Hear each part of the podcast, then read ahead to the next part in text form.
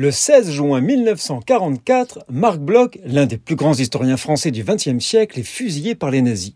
Connu pour ses travaux sur l'histoire médiévale et son rôle dans la résistance française pendant la Seconde Guerre mondiale, né à Lyon, Marc Bloch était issu d'une famille juive alsacienne réfugiée en France après la défaite de 1870.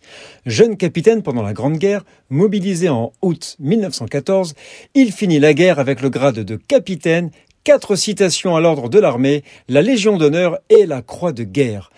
Après la Grande Guerre, il enseigne l'histoire à la faculté de Strasbourg. En 1940, il est exclu de la fonction publique en raison de sa judéité.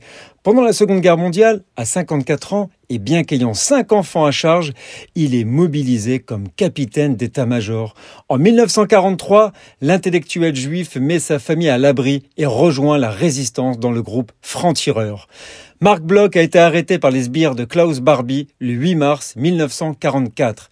Détenu et torturé à la prison de Montluc près de Lyon, il sera transféré au camp de Drancy. De là, il a été déporté à Auschwitz, où il a été fusillé par les nazis en ce jour de 1944.